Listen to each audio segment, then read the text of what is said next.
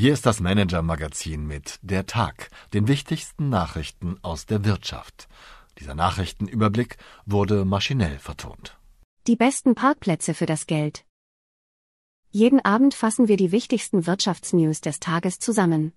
Heute mit steigenden Sparzinsen, einer neuen Chefin in Gütersloh und der Topfrau hinter OpenAI. Liebe Leserin, lieber Leser. Zwei Giganten werben zusammen um das kleine Geld. Das neue Sparkonto, das Apple in den USA gemeinsam mit Goldman Sachs anbietet, lockt mit einem Jahreszins von 4,15 Prozent, mehr als dem Zehnfachen des US-Durchschnitts für vergleichbare Produkte.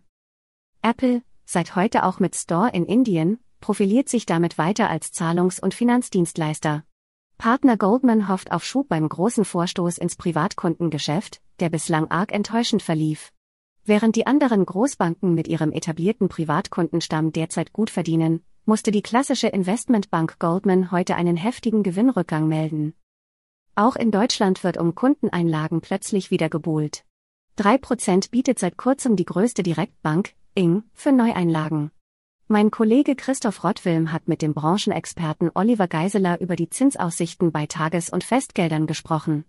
Der Markt ist breit gefächert, Neobanken, Autobanken, klassische Direkt- oder Filialbanken, Volks- und Raiffeisenbanken oder Sparkassen, sie alle haben ihre eigene Klientel und Strategie. Für Zinsjäger lohnt der Vergleich.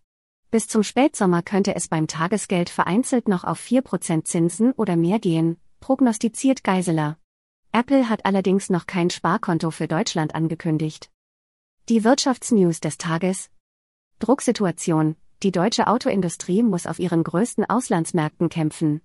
In China hat Volkswagen 2022 die Marktführerschaft an Büt verloren. Und in den USA können E-Autos von BMW und VW keine Prämien aus dem IRA-Subventionsprogramm erhalten, zeigt eine neue Liste der US-Regierung.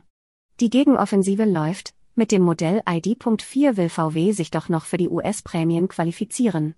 Und auf der Automesse in Shanghai zeigt der Konzern jetzt seinen neuen Hoffnungsträger, den Elektropassat ID.7. Die Konjunktur in China zieht übrigens wieder an, die Wirtschaft wuchs im ersten Quartal um 4,5 Prozent gegenüber Vorjahr. In Deutschland sind die Finanzmarktexperten, deren Konjunkturerwartungen das CEF abfragt, wieder skeptischer. Die Personalie des Tages.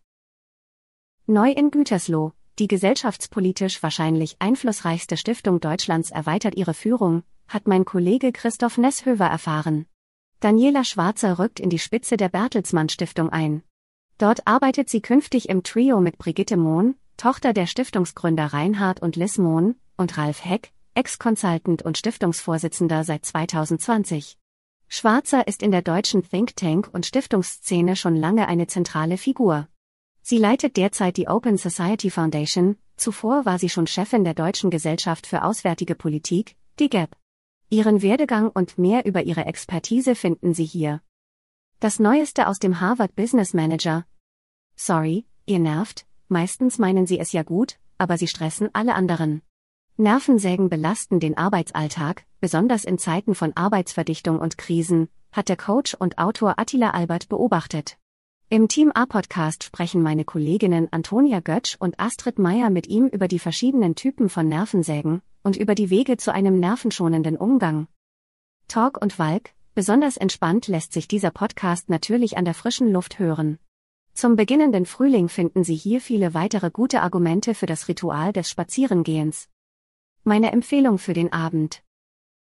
Dass Elon Musk jetzt eine eigene KI-Plattform namens Truth GPT aufbauen will, haben Sie sicher schon gehört. Auch als PR-Trommler ist er schließlich einsame Spitze. Aber wer führt eigentlich das Team von OpenAI, dem tatsächlich führenden Unternehmen für künstliche Intelligenz, das den Sprachbot ChatGPT und die Bildsoftware DALL-E geschaffen hat? Meine Kollegin Franziska Martin hat sich auf die Spuren von Mira Murati begeben, der öffentlichkeitsscheuen Technikchefin von OpenAI.